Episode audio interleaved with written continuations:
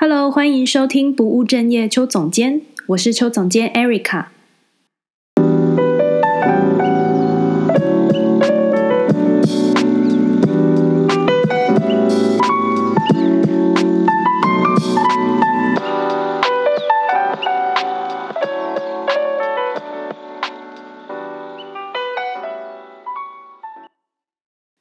欢迎你收听今天的节目。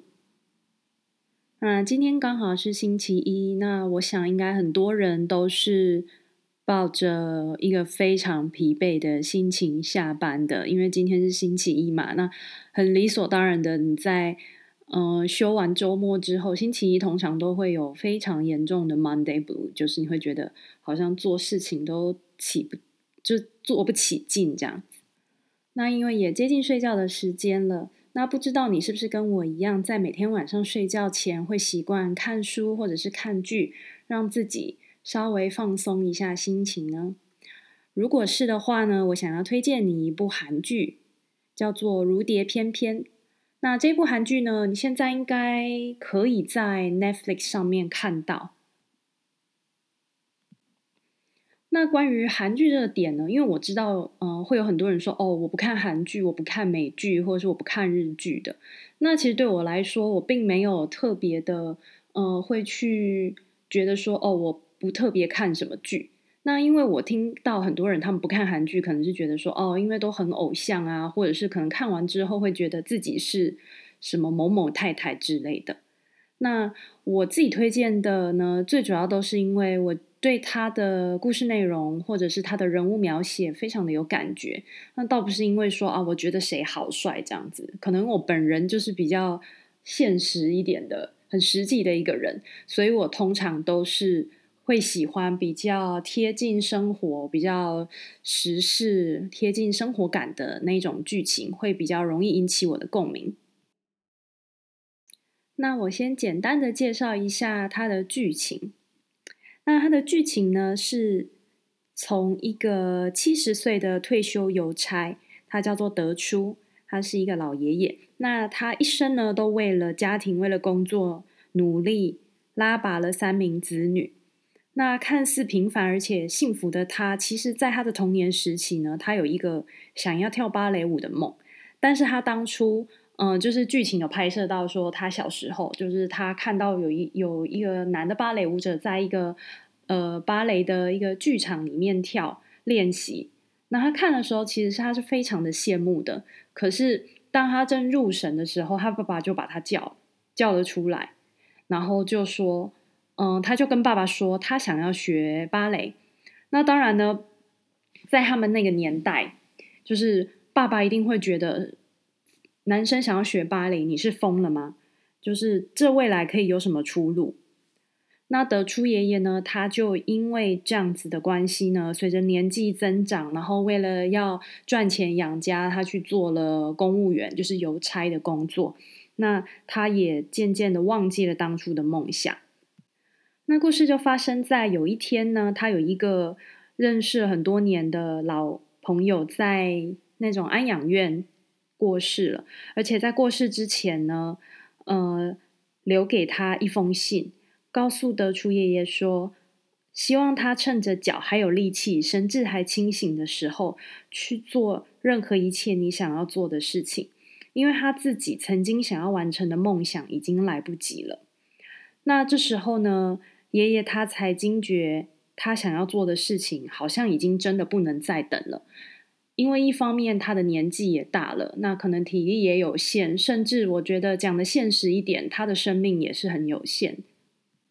接下来呢，你会发现，当你想要做一件事情的时候，你身边的各种那种叫什么呢？就是指引，就是会开始跟着来。那有一天呢，德初爷爷他刚好有机会看了天鹅湖的一个现场芭蕾的表演。那他心里那个曾经被埋没的梦想又再次发芽。那另外，他又无意间的撞见一个年轻的芭蕾舞者李彩璐，也就是这个韩剧的男主角。他是一个二十三岁的芭蕾舞者。那他在练舞时翩翩起舞的姿态，其实就勾起了爷爷他儿时的悸动。那这时候呢，他就决心，他想要学习芭蕾，因为他想要站上天鹅湖舞台的这个梦想。不知道你听到这里的时候，会不会觉得，天哪，一个七十岁的老爷爷，他说要去跳芭蕾，他是疯了吗？还是他在开玩笑吗？那我记得我之前在看这部剧的时候，嗯，我记得我老公呢，他就是他有时候会看一下我在看什么东西，然后他刚好就看到里面那个老爷爷，他穿着那种芭蕾舞衣，就是贴身的那一种，很像嗯呃卫生衣的那一种，就是芭蕾舞衣的时候，他就觉得有点搞笑，就觉得 怎么会有这种画面？那其实那时候我就跟他说。就是就是一个老爷爷他在学芭蕾舞的一个一个过程啊，我觉得非常的感人。那同时我也告诉我老公说，如果你以后七十岁了，那你告诉我说你想要跳芭蕾的话，我会百分之百的支持你。那其实看了第一集的开头的时候，我就一直在想，当你已经在人生的最后阶段的时候，你还会有勇气在追逐梦想吗？当然，戏剧常常都会让人觉得，哦，现实中不太可能会发生。但是，当我们在现实中所遇到的人事物，有时候我会觉得比戏剧还要更加的戏剧化。等一下的音乐回来之后，我会跟你分享，透过《如蝶翩翩》这部剧，我想要跟你分享的三个点。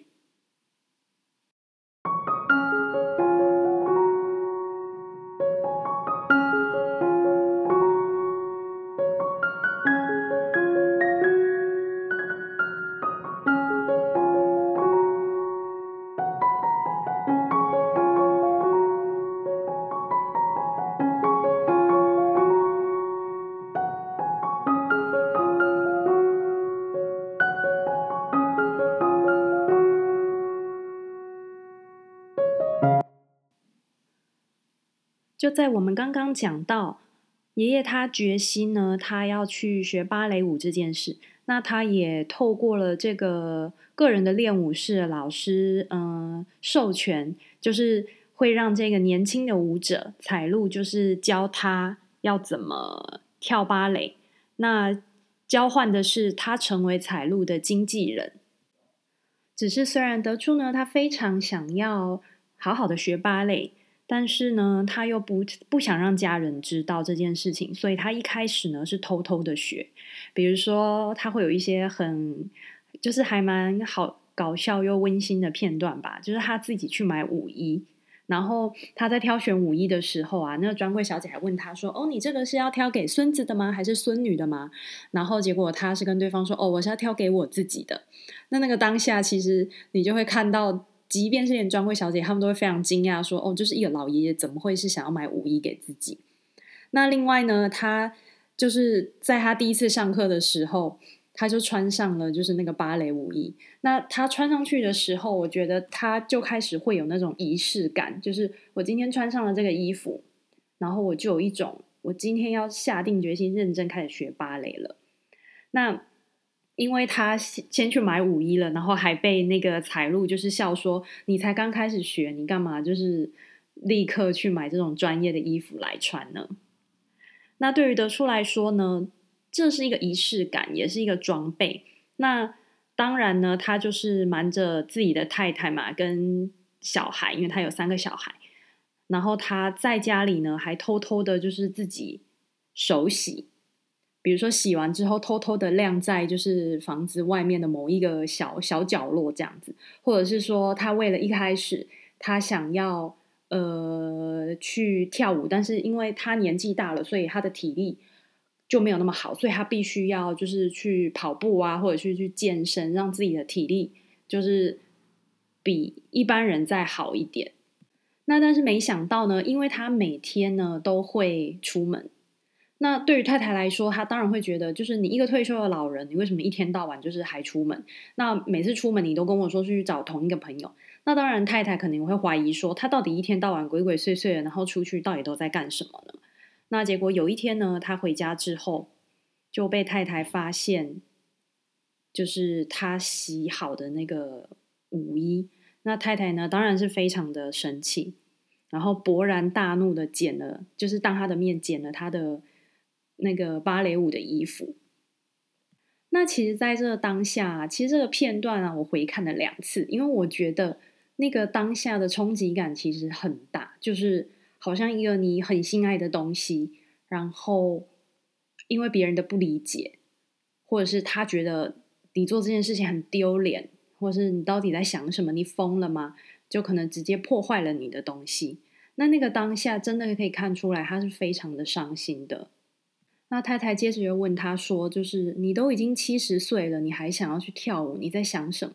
你的体力又不行，那你也不要，就是怎么讲？芭蕾对他们来说，就是可能因为很多人是不了解，那就会觉得哦，这个东西又是一个七十岁的老人想要跳，他会觉得你都已经七十岁了，然后你还想跳芭蕾，这是一件很可笑的事情。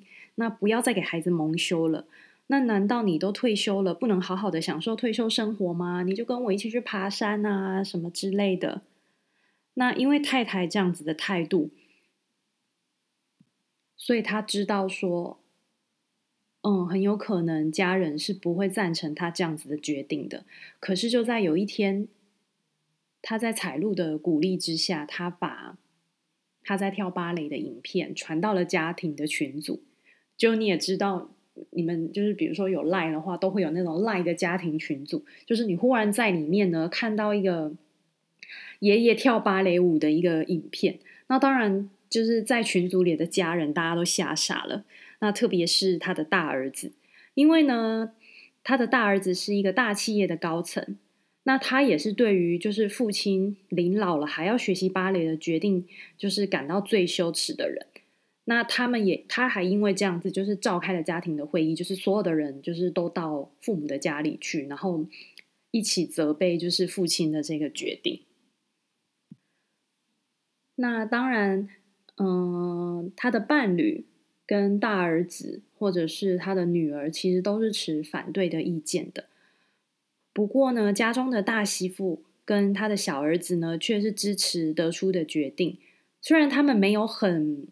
明确的，就是比如说在大家面前讲说啊，爸爸，我支持你做这件事情。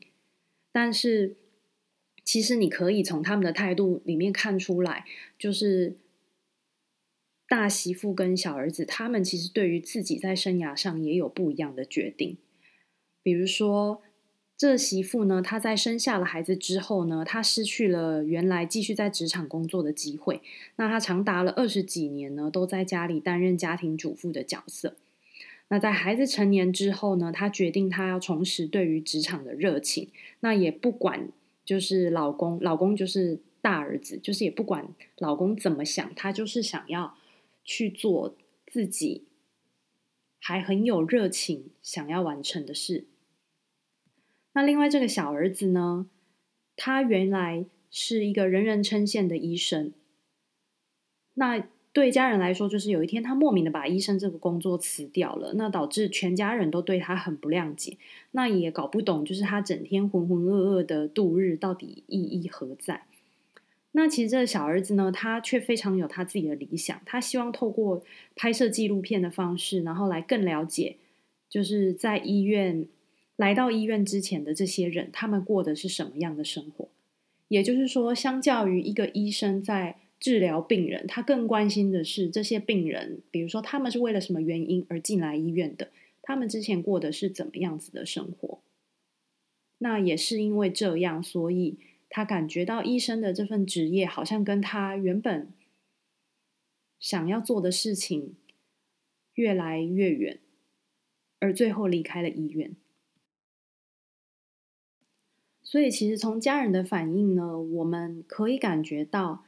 当你越亲近的人，他是支持或者是反对你想要做的事情，其实会对个人有非常大的那种怎么讲心灵上的影响吧。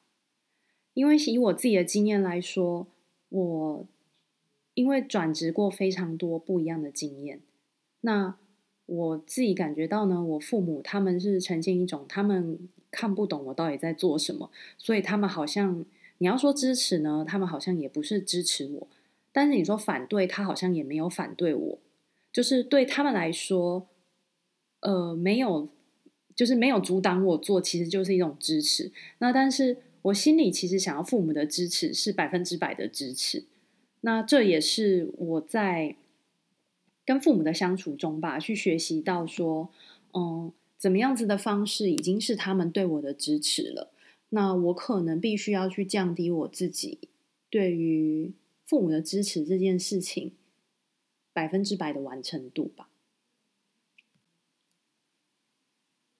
那第二点是，为什么别人的反对会让我对我自己原来喜欢的东西迟疑了呢？这回到我刚刚讲的那个点。得出爷爷呢，他想起他小时候，因为父亲跟他说跳芭蕾没有什么将来，而且男生跳芭蕾很丢脸，所以他就觉得他要听爸爸的。结婚之后呢，因为他要负担家计。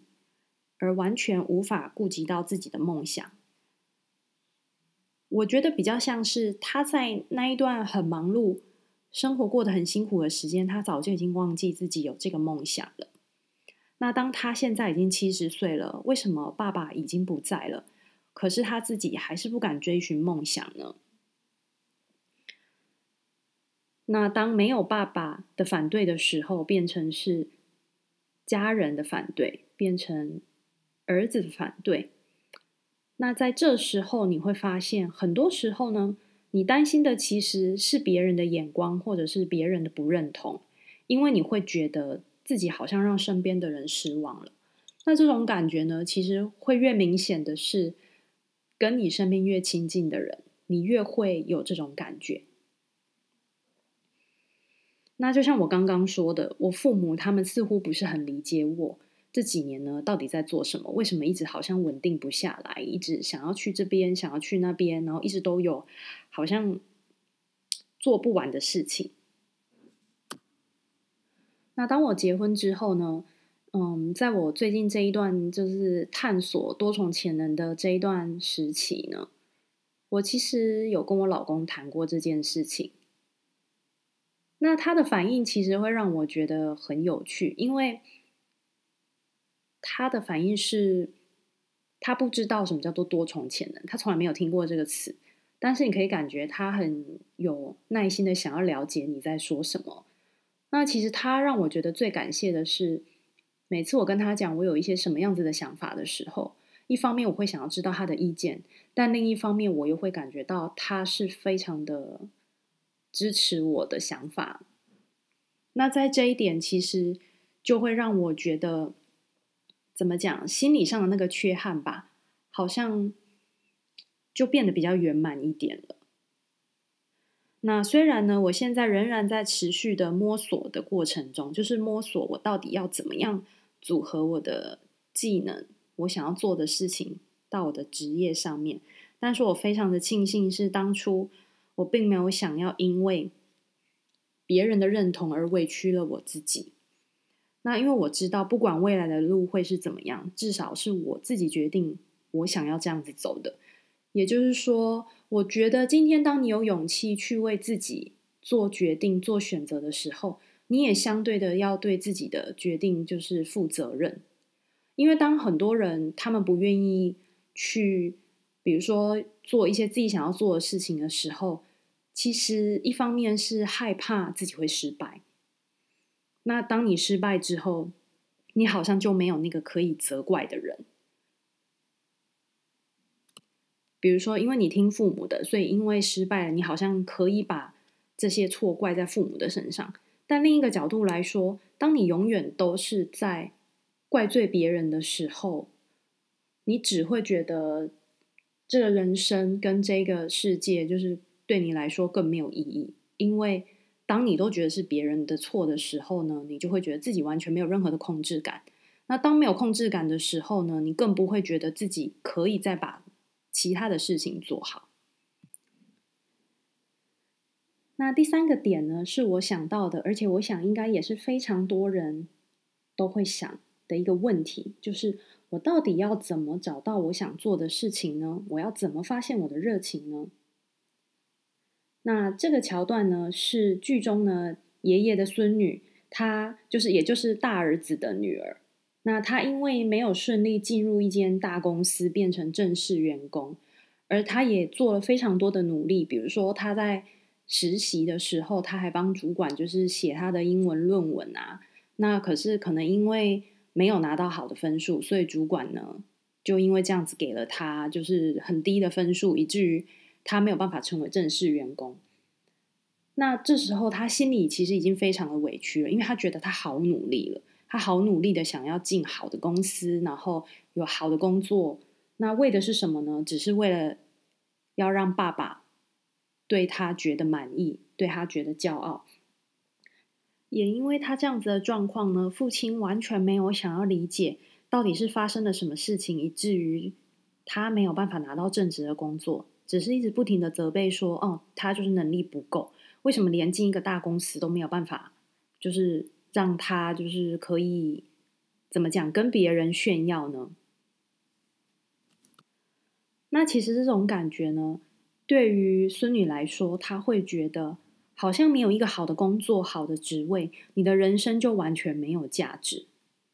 只要你失去了这个职称，你的人生好像就什么都不是。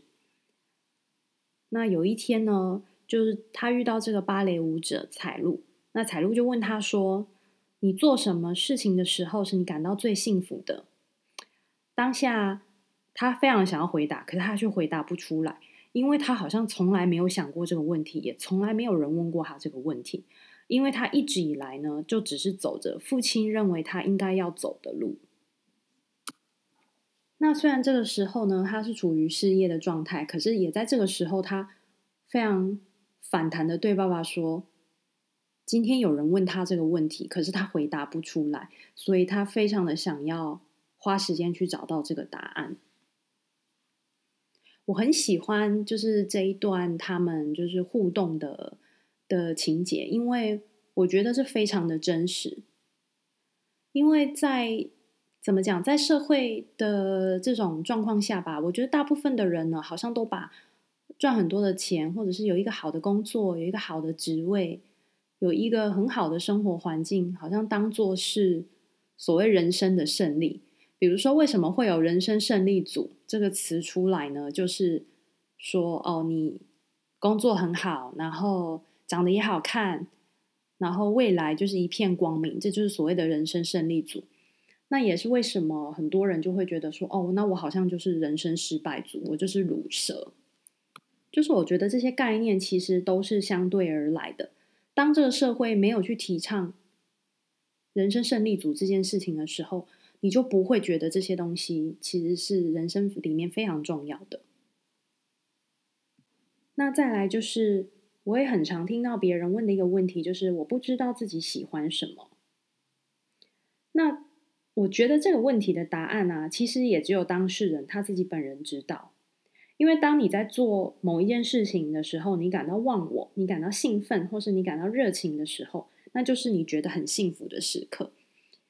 以我自己来说啊，我最近会觉得最有热情的时候，应该是我，比如说在看一些跟职涯相关的书，或者是我在录 podcast 的时候，或者是我在写文章的时候，其实都会让我感觉非常的投入。